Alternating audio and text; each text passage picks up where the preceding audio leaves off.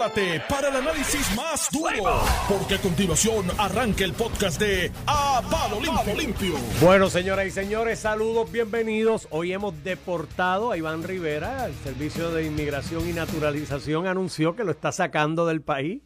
Lo está mandando para Houston, ¿no?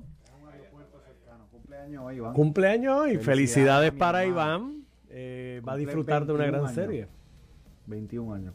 De estar en la, la práctica de la abogacía. Yo creo, yo creo que cumple 51, Iván. Si mal no recuerdo. Buen número ese, ¿eh?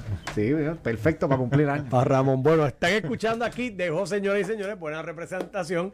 Manuel Calderón Cerame está aquí con nosotros. Hola. Saludos a Tino Armando, saludos a Ramón y al país que nos sintoniza. Y a Ramón Rosario en su programa. A palo limpio, como aquí se Iván. Estamos aquí. Hoy es viernes, día Estamos de protesta, día de cumpleaños de Iván, juego de Boston con Yankees. No, los Yankees se eliminaron con Houston. Te le gusta echar sal a la herida. ¿eh? Qué individuo. Mira, me imagino que ustedes tienen que hablar largo y tendido sobre esa movida de la Junta de Control Fiscal que muchos celebran, pero que algunos interpretan como que le está dejando el machete a la juez Taylor Swain. Nada, los escucho, a ver qué ustedes tienen que decir. Vamos allá. Cuídate, Normando. Mira, Manuel, ayer se anuncia, eh, ¿verdad? Una comunicación formal de la Junta de Supervisión Fiscal, una carta de tres páginas, básicamente accediendo a muchas de las cosas que tanto Cámara como Senado pidió en el proceso este del plan de ajuste. Y cuento largo corto, la Junta ha logrado con los acreedores un ajuste a la deuda, lo quiere implementar para hacer esa emisión de bonos, que, que, ¿verdad? que va a evidenciar ese recorte de, de la deuda, esa nueva emisión de bonos. Es Eh, un recorte que es un 54%. 54. No, y si. Es sustancial. Y, y si tú comparas, luego de que termine este chon de, de, de recortes de la, de la deuda, vamos a ter- terminar pagando 48%, ¿verdad? En principal de todas las deudas, incluyendo la que se proyecta para energía eléctrica, acueducto, con cargos al fondo eh, de gobierno, ¿verdad? El fondo general. Estaríamos bajando de 25% de lo que usualmente teníamos que sacar para pagar la deuda a 7.2%. Eso nos pone entre las primeras 10 jurisdicciones de los Estados Unidos con menos carga eh, eh, a la deuda en relación, ¿verdad? O en proporción a lo que es su presupuesto general. Y eso son buenas noticias. En el camino, la Junta eh, presenta, ¿verdad? El proyecto para hacer eso y la Cámara le incluye eh, como condición a esa emisión de bonos el cero recorte. Correcto. A la deuda, luego de, había un, primero una propuesta original de que lo subiéramos a dormir el, el, El umbral. el umbral para empezar los recortes de 8.5%.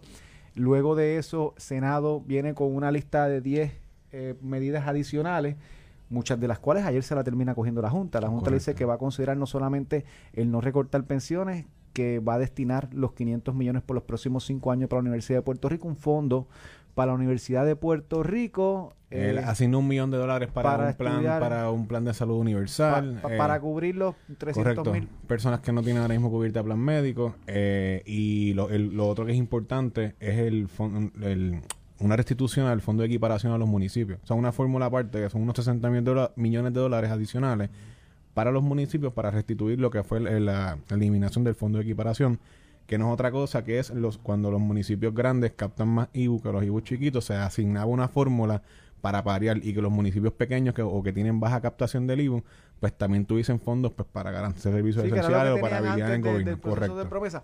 Y dejan fuera, de las que no vi en la carta, dejan fuera la cuestión del fondo de los 300 millones para desarrollo económico, el fondo de la pobreza. Pero te tengo que decir que es un gran logro. De hecho, yo no, no pensaba, pe- de hecho, pensaba que cuando el Senado lo incluyó, que ya de por sí era una lucha, lo de las no pensiones, ¿verdad? Tú llevar a la Junta a cambiar que no va a haber recorte en las pensiones era difícil, que era lo que la Cámara un poco había eh, eh, puesto en la mesa.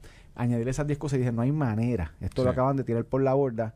Eh, ciertamente eh, la Junta dio un paso, yo creo que prudente, ¿verdad? Yo creo que yo- los miembros de la Junta también están igual de locos por terminar con la reestructuración de la deuda y yo creo que se dieron y, y en lugar de tener un discurso de que ya era hora que se dieron, que se, se empecinaron por años en el recorte de las pensiones y otros temas, en lugar de eso, reconocerles, ¿verdad?, que, que, el- que esta composición nueva de la Junta eh, ha sido bastante eh, liberal, ¿verdad?, teniendo estos asuntos. Que, que el cambio radical de la Junta viene por nombramientos nuevos de Donald Trump. O sea, eh, y- el- no, que tienes que ponerlo en el Eh, contexto porque todo el mundo pensaba Sí, sí, sí. sí. que un nombramiento de Donald Trump iba a trancar más la Junta por, por las cuestiones de, ¿verdad? Eh, los republicanos esto es un poquito más a la derecha que lo, que lo normal. Eh, pero no fue así. Y ciertamente es un gran logro eh, para la Asamblea Legislativa. El gobernador los apoyó durante todo el proceso, este, pero te quiero traer un tema aparte también. Esto se da porque desde el principio, desde el 2016, bajo la administración de Ricardo Rosselló, se opusieron a, aprobar cualquier plan de ajuste, porque ya esto estuviera resuelto, si se hubiera cedido en el pasado. Este era el, el séptimo. Ah, Este es el séptimo. Sí, este es el séptimo. O sea, el gobierno de Puerto Rico consistentemente se trancó a la banda con el recorte de las pensiones y llegamos a un punto que, el- que diríamos los cansamos.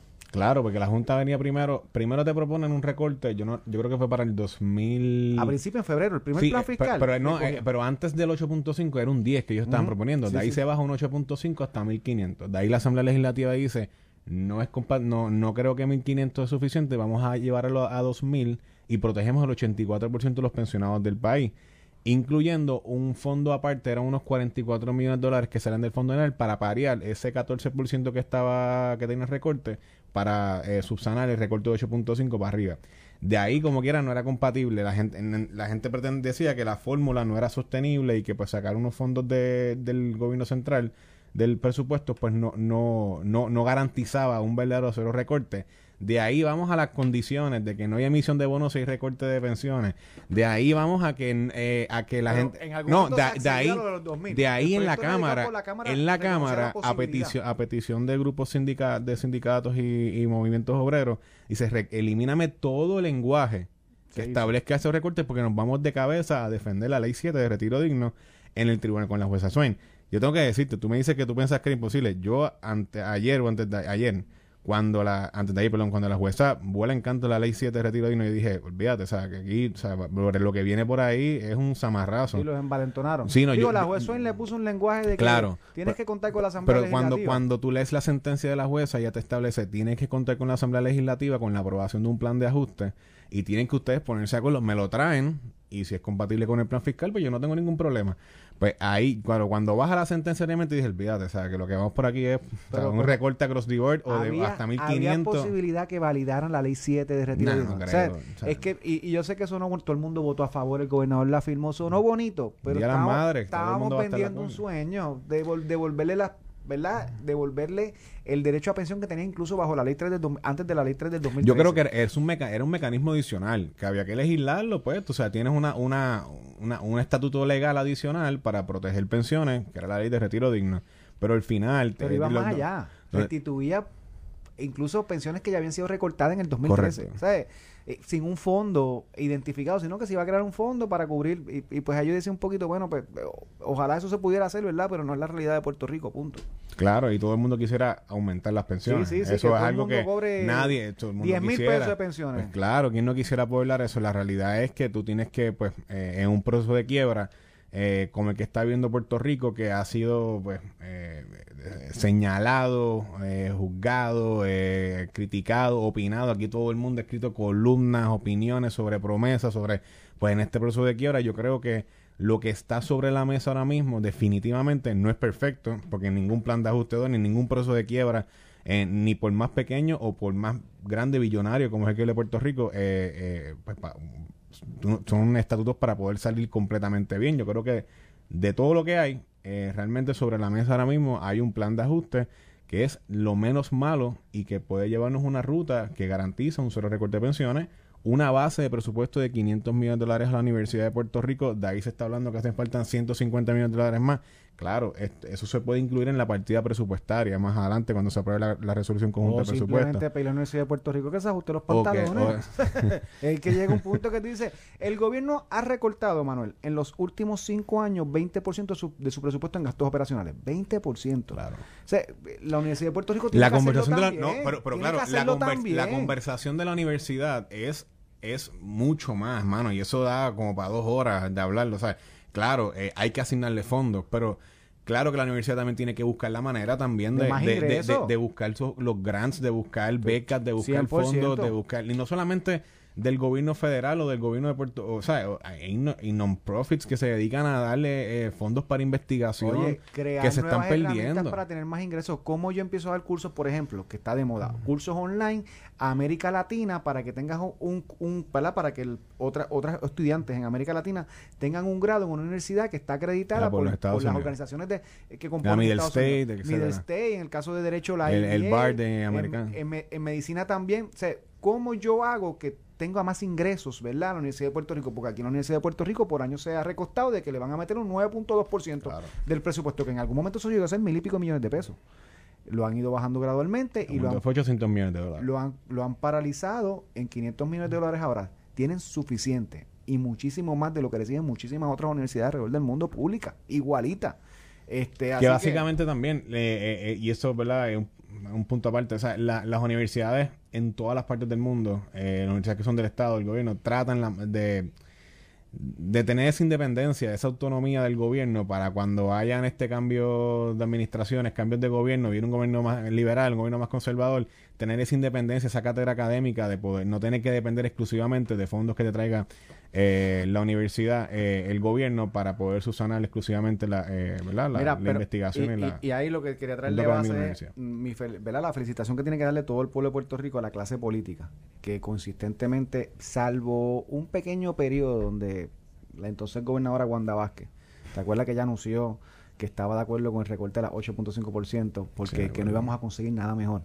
Pues la clase política, ¿verdad? Y, la y los grupos eh, eh, de pensionados y la sociedad en general se opuso, se paró en seco y al final del día lo logró. Lo que eh, algunos en el pasado, como Wanda Vázquez, estuvieron dispuestos a, a- ceder, a, entregar, porque era imposible, con el tiempo se logró por disciplina de la clase eh, política y, social en Puerto Rico, eh, de decir, de aquí no vamos a recortar las pensiones, punto. Ya los pensionados sufrieron eh, eh, gran parte, ¿verdad?, de- de- del efecto de la reducción en el 2013, se acabó. Y te tengo que decir que un gran logro que no, no esperaba ver eh, luego de los cambios en el Senado. Tenía más esperanza con la medida como ve la Cámara después que se le quitó lo del dos- los dos mil pesos. Y pues eso habla bien de la clase política cuando se cuando se ¿verdad? cuando se comprometen con una causa y reman para el mismo lado, cosas así pasan. De acuerdo, yo pienso que, que bueno, uno, uno muchas veces eh, puede criticar los estilos y la verdad es que eh, y las maneras, el presidente de la Cámara, mano, trabaja mucho, o sea, y tiene una comunicación y una habilidad de hablar con la con, con los miembros de la Junta de Supervisión Fiscal, con la propia Natalia Yaresco, de, de, de establecer estas conversaciones, hermanos, de ceder cuando hay que ceder y trancarse cuando hay que trancarse. Igual el presidente del Senado, yo creo que que y aquí o sea, eh, todo el mundo, el gobernador incluso, eh, los grupos de presión, los grupos que estuvieron cabildeando en, en- por el cero recorte de las pensiones, o sea, nadie, todo el mundo entendía ya era un consenso general, yo lo había dicho en mis intervenciones en Guapa, lo había dicho en, en, en otros en otros medios también, o sea, eh, los pensionados ya dieron lo que tenían que dar, ya se les recortó, ya, o sea, e- es, imposible que nosotros pues lográramos un proceso de quiebra eh, recortándole más a los que tienen menos. ¿sabes? Eh, hay para recortar, hay, otras áreas, hay otras, ¿sabes? Pero poner, ponerlo, poner la, la reestructuración de la deuda de Puerto Rico a costa de los pensionados del país, yo creo que era algo que, que todo el mundo estaba de acuerdo en que había que defenderlo. Y me parece, estoy coincido contigo, o sea, hay que, hay que, hay que reconocer, o sea, el proceso se estuvo dando, el proceso tuvo sus capas, tuvo sus filtros, tuvo sus momentos, tuvo sus titulares malos, titulares buenos, días buenos, días malos, pero al final yo creo que la Junta, eh, lo que escribió en la carta, eh, pues me parece que, que es motivo de celebración para la clase política, eh, que, brother, eh, es un gobierno compartido. Sí, o sea, un gobierno eso, eso, eso es otro que... No- no es normal. Porque tú sabes... Eh, Digo, la, la, la eh, posición, eso, sí queda, pues, eh, la posición de de oponente al celebración. recorte de las pensiones para mí era hacer políticamente incluso, y es lo que yo le decía un poquito a Iván. Iván dijo, mira, mano, hablaba siempre con, con alguna razón, mira, mano, dentro de lo que ha pasado en las reestructuraciones de la deuda, el recorte 8.5% más de 1.500, pues puede ser razonable porque no son acreedores, eh, acreedores asegurados. Yo le decía, Iván, pero en la práctica no hay forma, si tú dependes de la legislatura, no hay forma que el, que el gobierno ceda eh, políticamente afectando a los pensionados, punto. O sea, la Junta puede tener, y al final del día estábamos hablando al principio de 80 millones de pesos al año, después de 40 millones de pesos al año, cuando lo subieron a 2.000. Que en el presupuesto eso es nada. Exígele, Claro. exígele a la pers- al gobierno que tiene que recortarle eso en su próximo presupuesto en los gastos que no sean necesarios. Y el gobierno lo hace. O sea, aquí hay aquí se vota chavo por tu y siete llaves. Este, y en ese sentido, yo creo que hasta los acreedores estaban pidiendo, ¿verdad? Muchos de los acreedores, mira, olvídate las pensiones, ya eso no aporta mucho al pote, 40 millones al año al final del día. No aporta mucho al pote. Y segundo, tengo todo paralizado porque no va a haber un político que ceda ante el recorte de las pensiones. Todavía he escuchado a varias personas analizar pues que todavía esto está en manos de la juez Swain. Y sí, en efecto, todavía está en manos de la juez Swain, que es la que tiene que aceptar, ¿verdad? El, el plan que tiene que enmendarse ahora y la legislación. Pero cuando la juez Swain reciba tanto eh, de la Junta como del gobierno una posición particular y con los poderes que le da para la reestructuración de la deuda, promesa a la Junta en particular, aquí no va a haber ningún problema. pasa Aquí el problema era el tranque del gobierno. Claro, y el tranque, aquí la Junta está diciendo, mano, yo eh, todavía insisto, pues, que no voy a pelear más con ustedes por recortar las pensiones, pues vamos a no recortar pensiones, pero al final yo tengo que poner las cartas sobre la mesa y poner todo esto sobre una balanza.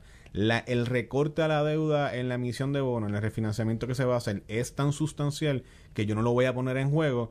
Porque, como tú dices, porque estamos por peleando por, por casi, o sea, por medio menos de un billón de pesos en el recorte de las pensiones, pues, pues mira, mano, yo te lo doy. O sea, no te voy a recortar ninguna pensiones de nadie. De hecho, y la carta dice en pensionados eh, actuales, incluyen employees del Commonwealth de Puerto Rico. O sea, eh, está hablando de empleados actuales que están cotizando el sistema de retiro, que sus pensiones futuras están garantizadas. O sea, eso Sí, sí, es como- como- eso es un lenguaje eso es un lenguaje, hermano, y para mí eso fue un big win, porque yo decía, ok, me vas a, me vas a garantizar el cero recorte de los pensionados actuales, pero los que vienen después. O sea, la carta te lo establece y dije como que, diache, mano, o sea, se la llevaron, lo llevaron hasta allá a la raya.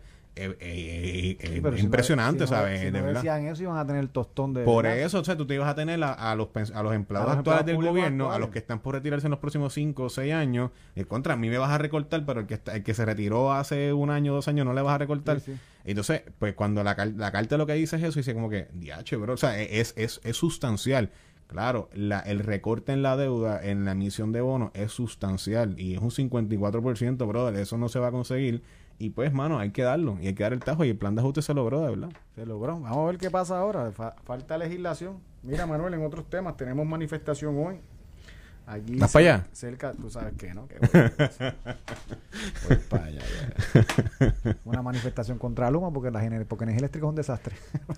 No, pero hay- hay- Eh, a las ayer- 5 de la tarde en Plaza de las Américas, ¿verdad? Allí en el Irán Bison. Sale de Bueno, allí. de verdad, de verdad que, que no- la logística, yo no sé si en algún momento sube al, al, al expreso y vuelve y baja por Su- la ruta. Eso es lo que usualmente hacen con las manifestaciones. No ha habido ninguna organización todavía formalmente que ha hecho el plan de, de ¿verdad? de flujo de, de la manifestación con la policía de Puerto Rico, así que no se tiene lo que será, pero yo supongo que va a ser algo así, bloquearán el expreso y Sí. así que la gente a las 5 de la tarde, ¿verdad? Si no van para la manifestación, que usen ca- ca- carreteras alternas porque se van a quedar pillados allí por buen rato.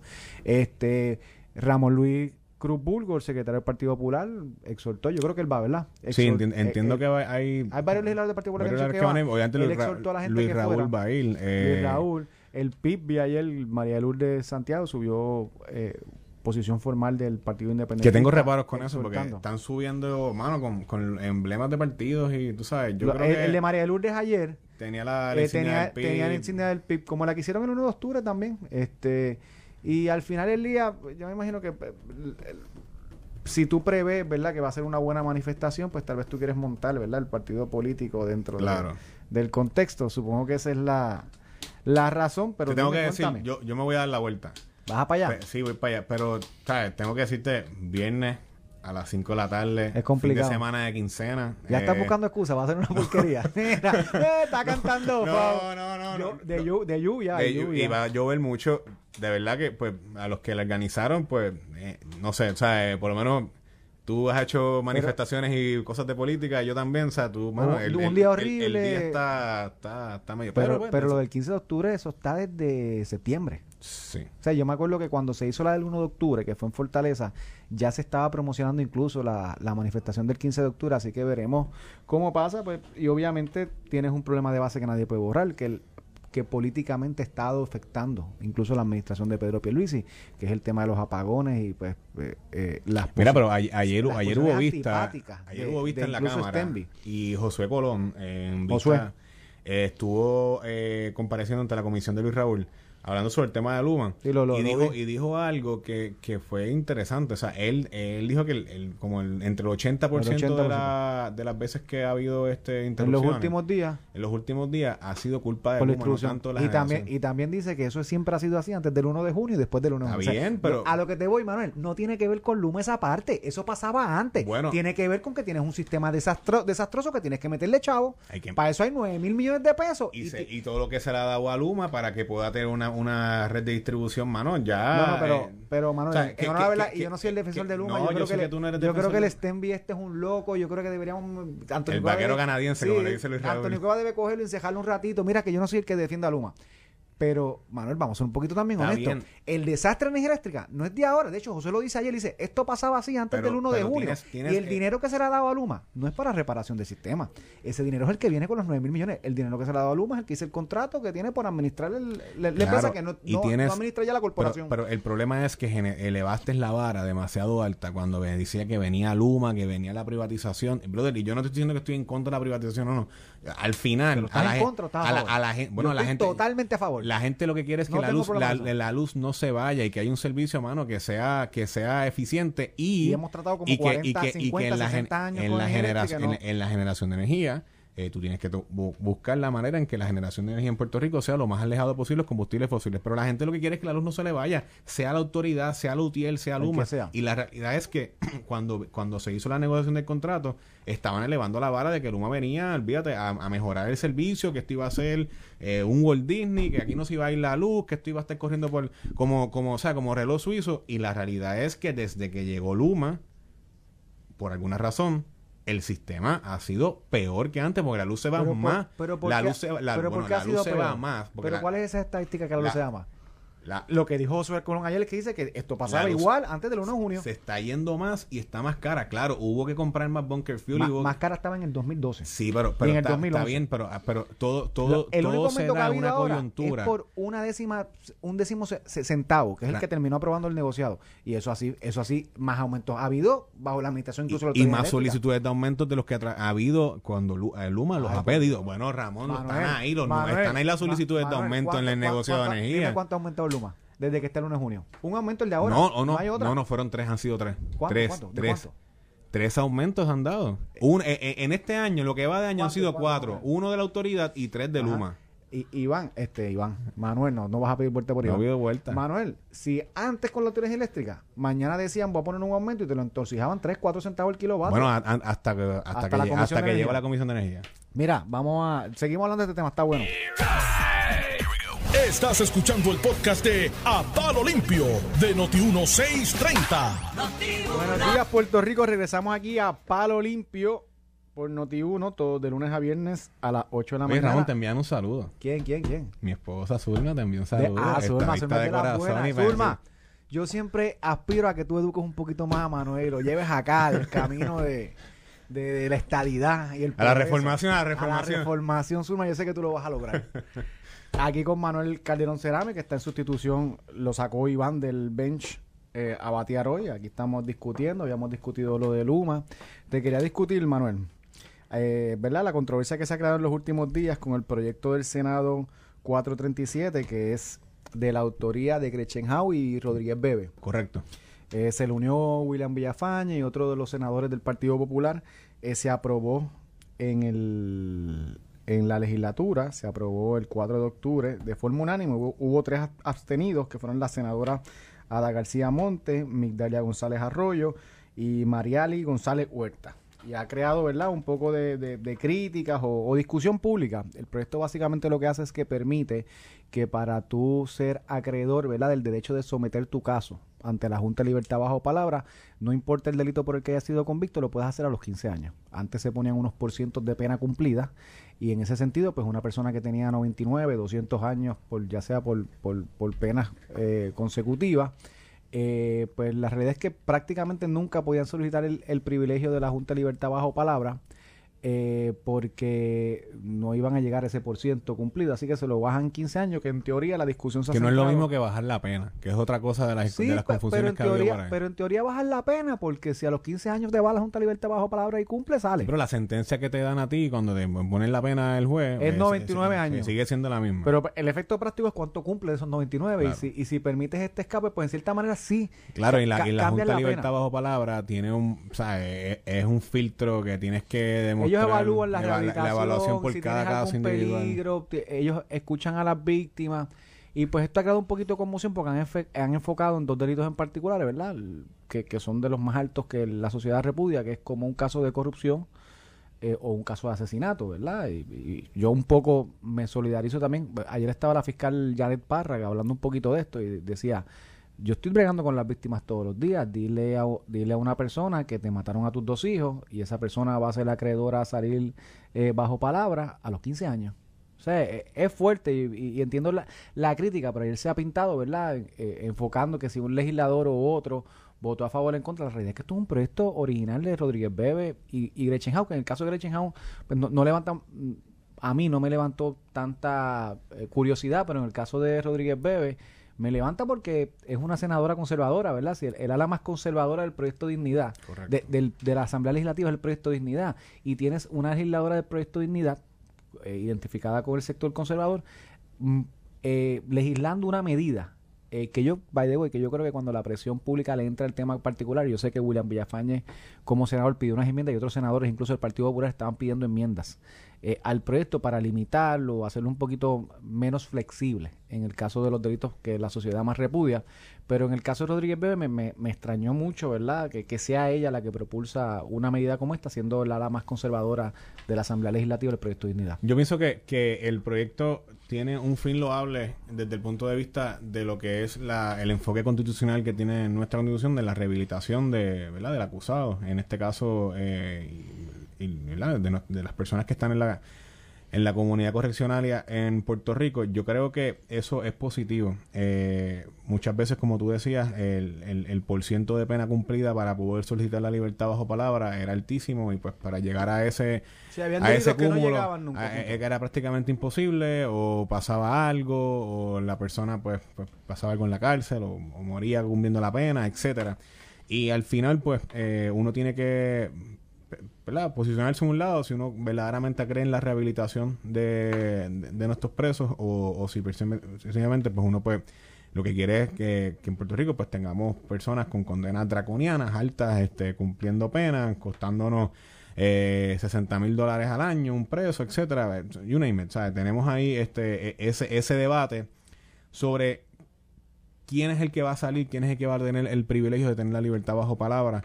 En ese sentido, eh, yo sé que la Junta es bien rigurosa en el momento de dar esto, este, este privilegio de que una persona pueda salir bajo palabra. Lo- las condiciones que le ponen a una persona cuando logra pasar el, el filtro de la Junta de Libertad bajo palabra son altísimas. Eh, de, de niveles de que regresas y vuelves a cumplir la pena con pena y no vuelves a tener privilegio, etcétera.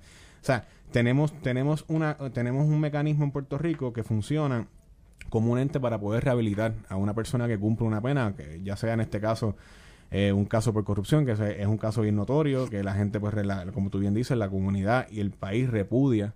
eh, un caso por asesinato, eh, un caso por agresión, de violencia de género, un feminicidio, etcétera.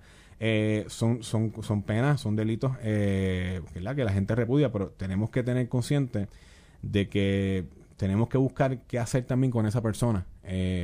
Cómo lo rehabilitamos, cómo lo reinco- cómo hacemos que se reincorpore, cómo, o sea, si vale la pena tenerlo cumpliendo pena eh, eh, preso, eh, ¿verdad? Eh, en una cárcel en Puerto Rico, o si queremos realmente buscar la manera en algunos delitos eh, donde sí se pueda reducir el porciento acumulado para solicitar libertad bajo palabra, hacer que esta persona pueda salir a la, a la, libre, a la libertad comunitaria, rehacer su vida, reivindicarse ante la sociedad, poder ser una persona productiva, poder ser una persona que realmente eh, sea funcional en la sociedad puertorriqueña y no lo que se habla en la calle de que una vez uno cumple una pena, uno sale con el carimbo pegado, usted está preso, en le conseguir trabajo imposible, conseguir este un, un certificado de buena conducta es prácticamente imposible también, este pues y que provoca que esa persona que tras que viene con un trastorno haber cumplido una pena de cárcel, eh, vuelve a, rein- a reivindicarle, vuelve a cometer crimen, vuelve a cometer delito, vuelve a meterse en el bajo mundo y se tiene un círculo vicioso. Eso puede pasar ahora a los 15 Completamente. años. Correcto. Porque la, la realidad es que la medida sola, ¿verdad? No te va a resolver el otro problema que tú señalas, que es cómo yo inserto a esa, a esa persona a la sociedad. Pero también el, el- el elemento de la pena, además de la retribución, ¿verdad? Eh, cometiste co- cometiste un, error, ¿verdad? Este, tienes que pagarle a la sociedad, ¿verdad? Y además de eso tiene el efecto disuasivo, ¿verdad? Eh, tú no vas a cometer X delito porque sabes que te expones a estar 99 años preso, por darte un ejemplo en el caso de asesinato. Eh, y, y, y ahí viene el elemento de proporcionalidad. Bajo el Código Penal nuevo ahora, el, código, el último Código Penal, que son sentencias fijas, tú puedes tener hasta 15 años eh, de convicción por maltratar a un animal. El clásico clásico es el que el El de ley 22 que... el, el individuo este, no, ese, ese todavía no, no, ha, no ha pasado en sen- sentencia, pero hace muchos años, yo creo que para la administración de Luis Fortuño hubo un caso notorio de un, un individuo, un charlatán, que cogió un, un caballo y lo arrastró con, Ah, sí, yo me acuerdo, carro, me ¿te acuerdo me acuerdo eh, pues tú ahí tienes 15 años. Y, lo, y yo te digo, pero ¿y qué tú crees de que, verdad? Y estamos hablando de proporcionalidad y retribución, ¿verdad? ¿Qué tú crees de una persona que mata a siete personas? A toda su familia y al vecino que a los 15 años también pueda tener derecho a salir de la de, de, de verdad de, de- su si- condena si, si- si cumple los filtros y los criterios de la Junta de Libertad bajo palabra. pero eliminas el efecto disuasivo una persona que va a matar a alguien dice bueno pero a los 15 años yo puedo salir no es lo mismo Pero esto es me van yo- a esconder pero- la llave Pero es que hay, hay dos escuelas. O sea, está la escuela, está la escuela de que piensa de que eh, elevando las penas bien altas, el, el, el delincuente Hay un efecto disuasivo. al momento de que va, por decir un ejemplo, a asaltar la farmacia, eh, antes de ponerse la capucha y chambonear la pistola, va a decir, espérate, si hago esto me voy a exponer a una pena y si mato a la cajera, ¿Qué me tú, espero qué tú 99 crees que años". pasa si no cuando, tú asesinas, pasa, cuando tú asesinas a una persona ¿qué tú crees que pasa? Hay que estar demente Sí, para pero, pensar pero eh, por eso, hacer si, eso. si por asesinar a una persona se da una multa de 500 dólares, ¿tú crees que van a haber más asesinatos? Pero es que es diferente. La gente con 500 dólares lo va a resolver. Claro, Por- chico, por pero eso es que el no efecto no disuasivo real, tiene, no pero, real, pero tiene, pero tiene un efecto. Lo que voy es que si tú entiendes que con una multa de 500 dólares van a haber más asesinatos porque la gente va a decir, coño, yo con 500 lo mato la con gente, 500 la lo gente tiene la concepción de que voy preso, pero y si no, En- pero nadie está con- nadie está contando, nadie consulta. Voy a ver a mi abogado. Mira, voy a Mira, aquí a punto el de- caso de la violencia doméstica. Los casos de violencia doméstica la ley 54 están predicados en el efecto disuasivo. Si yo ahora, esto es eh, efecto figurativo, te agredo a ti, Manuel, y no vas al hospital, o no, no necesitas, no necesitas tratamiento médico, es un delito menos grave. Voy allí, pago 5 mil pesos, los seis meses nunca los dan. Si yo se lo hago a mi esposa, voy preso, papá, y ese delito, porque tú le pones una pena mayor, porque dentro del elemento de, de- de la, doméstico, ¿verdad? Del hogar, Claro. la sociedad entiende que hay un delito que es peor que el otro. Darle a Manuel Calderón Cerame, en el contexto mío, porque si su te da violencia doméstica, pero en el contexto mío, la sociedad lo ve menos malo que dar, que cuando yo le pego, ¿verdad? A, un- a una persona desde el seno del hogar, ¿verdad? Una violencia doméstica en el caso de la esposa. Y por eso se le atribuyen penas distintas. Claro. Y cuando tú reduces, que es un poco lo que yo creo que el senador Villafañe quería cambiar en las enmiendas, tocar este tema en particular, cuando tú reduces al mínimo, en este caso 15 años, delitos como asesinato, va a tener un efecto allá afuera. La gente sabe que matar por 15... o sea, y yo digo, se justifica por más rehabilitación que haya, que yo tengo que cuestionarlo en, este, en el sistema correccional si tenemos la rehabilitación que queremos, pero por más rehabilitación que haya, la sociedad está dispuesta a aceptar que una persona que mató a toda su familia, al vecino, al que sea, a los 15 años tenga derecho a salir bajo libertad, bajo palabra. No lo veo y te darás cuenta Bueno, quizá, quizá- cuando ese proyecto llega a la Cámara, que digo, debe estar ya en la Cámara o de camino, que eso no se va a aprobar así, por- porque es que eh, yo creo que la sociedad no está dispuesta a aceptar algo así hasta que tú no tengas un sistema de rehabilitación adecuado y no llevarlo a unos extremos donde cualquier delito con 15 años tú lo puedes resolver. Bueno, yo te garantizo que si esto ya se aprobó en el Senado, pasa a la Cámara, va a recibir con mucha seguridad enmiendas y va a recibir vistas públicas y un proceso. De hecho, en, la nota dice que le preguntaron al presidente de la Cámara que no, no, no tenía explicación, no, no había podido todavía tener información sobre la medida. En ese sentido, yo creo que eso, eso va a pasar. Pero aquí tenemos que también tener, eh, Ramón, y me imagino que quizás 15 años es muy poco, quizás eh, en los delitos donde se puede dar este privilegio, eh, donde se flexibiliza o se reduce el porciento acumulado para poder solicitar la libertad, el privilegio de libertad bajo palabra. Pero en este sentido, yo eh, no es que endoso la medida de, de pleno, de calle, pero sí creo en la rehabilitación en Puerto Rico. O sea, sí creo que tenemos que tener mecanismos para rehabilitar a las personas cuando cumplen eh, un delito. O sea, hay delitos y hay delitos, hay penas y hay penas, hay eh, disuasivos eh, y hay momentos, eh, circunstancias. O sea, no, no es lo mismo, por ejemplo, el ejemplo que tú me diste de una persona que mata a sus siete hijos o a sus seis hijos. Diste una cosa, un ejemplo hipotético. Ojalá eso no pase en- a nadie. Y, y pues, claro, hay, hay circunstancias, pero tienes que también sobrepaso, so- eh, poner en la balanza social eh, qué hago con esta persona que comete un delito, eh, si, lo, si vale la pena volver a reincorporarlo en la, en la, en la sociedad o si, y, y buscar la manera de cómo rehabilitarlo y quizás esto puede ser un mecanismo o si por consiguiente eh, pues lo, de- lo, lo, lo otro es botar la llave como dicen en la calle tú sabes y dejarlo Y que preso se allá, acabe. y que, Que- se acabe. O sea, que tienes que buscar la manera. Claro yo creo que hay hay quizás Digo, yo creo que tiene que haber hay en- personas que para tipo de la llave, Hay de eso. personas para botarle la llave, definitivo, definitivo. Pero tenemos que también tener en el debate, es un debate eh, interesante eh, sobre dos escuelas sociales, ¿sabes? Pues una escuela de, de penas más altas. Yo realmente no pienso que las penas altas eh, realmente son un disuasivo al momento de una persona cometer un delito, al momento de una persona de, de tú sabes, yo no pienso que, que una persona que, que pasa por su cabeza eh, quitarle la vida a otra persona eh, con un arma, con un arma en blanco o, en cualquiera de las modalidades, o sea, eh, la persona no está contabilizando qué va a pasar si me defiende fulano de tal o si voy al ca o sea, voy- me, me pongo a 90, o sea, eso no pasa. Yo, pienso- yo pienso que eso no sucede. Claro, tú das el ejemplo, si aquí el asesinato es una multa de 500 pesos, pues obviamente fuera otra cosa. Pero al momento de una persona cometer un delito tan atroz como privarle la vida a alguien, yo no creo que la persona está Esté pensando. en que, mira, mano, este... Igual, el ejemplo clásico yo de la que- persona que está en el carro poniéndose la, la- la máscara de nieve, chamboneando la pistola, voy a entrar a la farmacia. Si mato la- al cajero o a la cajera, son tantos años. Si no lo mato, son... Eso no pero, pasa. pero te aseguro que si fuera una multa de 500 pesos, sí eso pasaría. Ah, bueno, Ramón, eso, pues eh, claro, a- brother. A, lo que voy, pues entonces la pena tiene un efecto disuasivo. Porque si lo llevas al extremo, va a haber más delitos que si lo llevas al otro extremo. Y si la corrupción en ¿Dónde Puerto Rico fuera por eh, la pena fue una multa exclusivamente, ah, Olvídate o sea, olvídate, brother. Olvídate Entonces, eso. los Por eso, ¿y dónde ponemos la, aquí es donde ponemos la raya? 500, 20, 30 años, 99. Es ¿Dónde tú pones la raya? Para el final del día también. La porque discreción del juez también en el además de caso la al momento de tomar la decisión. apa- a- a- además del, del elemento de rehabilitación, el de el de verdad proporcionalidad y el disuasivo, también tienes un elemento retributivo contra la víctima. Porque hasta que Dios no lo quiera, un familiar tuyo lo matan. Y tú estás ahí en ese proceso y tú dices que este tipo en 15 años, ¿qué? llega un punto que la víctima, lo decía un poquito ayer la fiscal, decía, eh, el, el- el que cometió el delito hizo una acción voluntaria para convertirse en, en acusado, ¿verdad? O- o en delincuente. El que es víctima no, no, no hizo nada para convertirse en víctima, simplemente pasó que alguien se quiso convertir en, de- en delincuente y lo convirtió a él en víctima. Y uno tiene que tener también ese elemento ahí porque pues hasta que uno no pasa por una situación así, eh, y lo hago más, lo, lo enfoco más en los casos estos de violencia, ¿verdad? Este, uno no, no sabe si una persona que a los dos o tres años sale o sale a los 99, cuánto eso afecta, ¿verdad? Incluso Claro. en la sanación de, de esa víctima en particular. De acuerdo contigo. Pues es la que hay. Cuéntame, ¿tienes otro tema por ahí? No, mano, pero... ¿Qué me- tiene la me- cámara? ¿Cuándo tiene sesión? Tienen el 18, ¿verdad? El 18, el 18. Y Con eh, se espera el 18 que atiendan los... es, bien proba- es bien probable que el plan de ajuste, se, si, si tiene los votos, eh, se No debe tener problemas para tener los votos. He escuchado a unos legisladores del Partido Popular, de Ramos del PNP, que siguen eh, diciendo que no hay manera que voten por eso. Me imagino que se quedarán en minoría, diría ya, porque en el caso de, de Lourdes Ramos en particular, que ha tenido este tema de las, pe- de las pensiones siempre.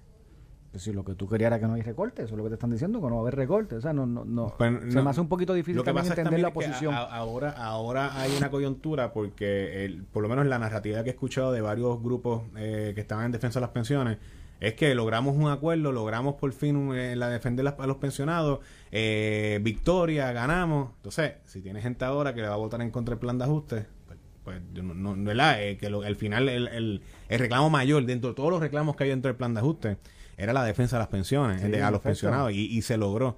Pues ahora pues pues to- tocaría cada cada legislador. eh, Pero es complicado ¿verdad? tú votarle en contra ahora. Si eso era, si esa era tu razón, ¿verdad? Y por ejemplo, por lo que leí de- del buen amigo Jesús Manuel Ortiz en Jesús sus redes Manuel. sociales, es que estaba reevaluando y, rep- y leyendo Creo y, que Ramón y Luis, ponderando sus Ramón cosas Luis. Cruz Burgos también hizo unas expresiones. Pues, por lo menos por lo, por lo que leí, eh, por lo menos las de, las, de, las de Jesús Manuel, es que estaba como que pues revaluando, Evaluando. repensando, re- y eso y eso es loable. y él ¿sabes? originalmente votó en contra. Él originalmente lo votó en contra. Ok, porque revalúes un y, creo proceso. que, y creo que pues, en el caso también de Luis. Raúl debe iba por esa línea también. Yo creo que Luis Raúl no le va a votar a favor nunca. Eh, no sé, fíjate. Hay otros intereses. Ah, ¿Puedes tú crees? no Apuestas ahí, vamos a apostar al almuerzo. Yo digo que le va a votar en contra. Tú dices que le va a votar a favor. Yo creo que la vota a favor. Está bien, pues un almuerzo y te lo pago con gusto, pues yo creo que al final del día creo que Puerto Rico gana, ¿verdad? Con que saquemos de esto y hasta que no terminemos con el plan de ajuste, no terminemos con la quiebra, pues la Junta se queda ahí. Brother, hay que salir de promesa. Pero Hay gente, hay, y, Yo lo digo, digo y, lo, y, lo, y lo digo, y lo digo, y lo, la colonia, y lo Manuel, digo del y corazón. salimos y de lo- no, no, lo digo Hay gente allá afuera, intereses políticos, en grupos de eh, particulares, que les encantaría que Promesa estuviera en Puerto Rico de por vida. Toda la vida, sí, Para sí. echarle la culpa a Digo, alguien, tiene- para tener con quién pelear, para quién sea el enemigo. Y Promesa es malo. Promesa, malo, punto, promesa es un bochorno, un bochorno. Promesa destruyó el gobierno propio de Luis Muñoz Marín. Promesa, tú, desde el punto de vista por un popular, un PNP, un inde- o sea, donde tú quieres que lo ponga. Pero la realidad es que hay que salir de la Junta. Y hay gente que quisiera que la Junta estuviese en Puerto Rico de por vida. Y, y tienes el elemento político que tú dices, ¿verdad? Eh, tienes también el elemento económico. Ahí, aquí se creó una industria de servicios y de intereses con la Junta y lo que no logran acá lo logran con la Junta y han creado este otro organismo paralelo donde unas personas llegan y otros no. Y, y yo creo que, por eso creo que la acción de la Junta ayer, te lo tengo que decir, eh, la respeto. Porque a pesar de que no solamente era el tema de las pensiones, que, lo, que ceden, las otras también lo tocaron. Sí, y creo que fue una actitud correcta. también de aquí, Sí, acabar sí. el proceso de quiebre y reestructuración y vámonos. Mira, pues con eso los dejamos. Buen fin de semana. Le deseo feliz cumpleaños a mi hermano Iván. Ojalá que Houston pierda los dos juegos que tienen allá y ganen los Rexos. Y Manuel, ¿cuándo te veo de nuevo? Chapa acá, cuando No, quieras. brother, cuando tú quieras me invitan, siempre es un privilegio estar aquí. Y nada, este, pendiente a los cangrejeros mañana con los capitanes. Voy a Santurce, así que Muy bien. estamos en la pelea, estamos en la pelea. Suerte ahí. Esto fue el podcast de A, Palo Limpio de Noti1630. Dale play a tu podcast favorito a través de Apple Podcasts, Spotify, Google Podcasts, Stitcher y notiuno.com.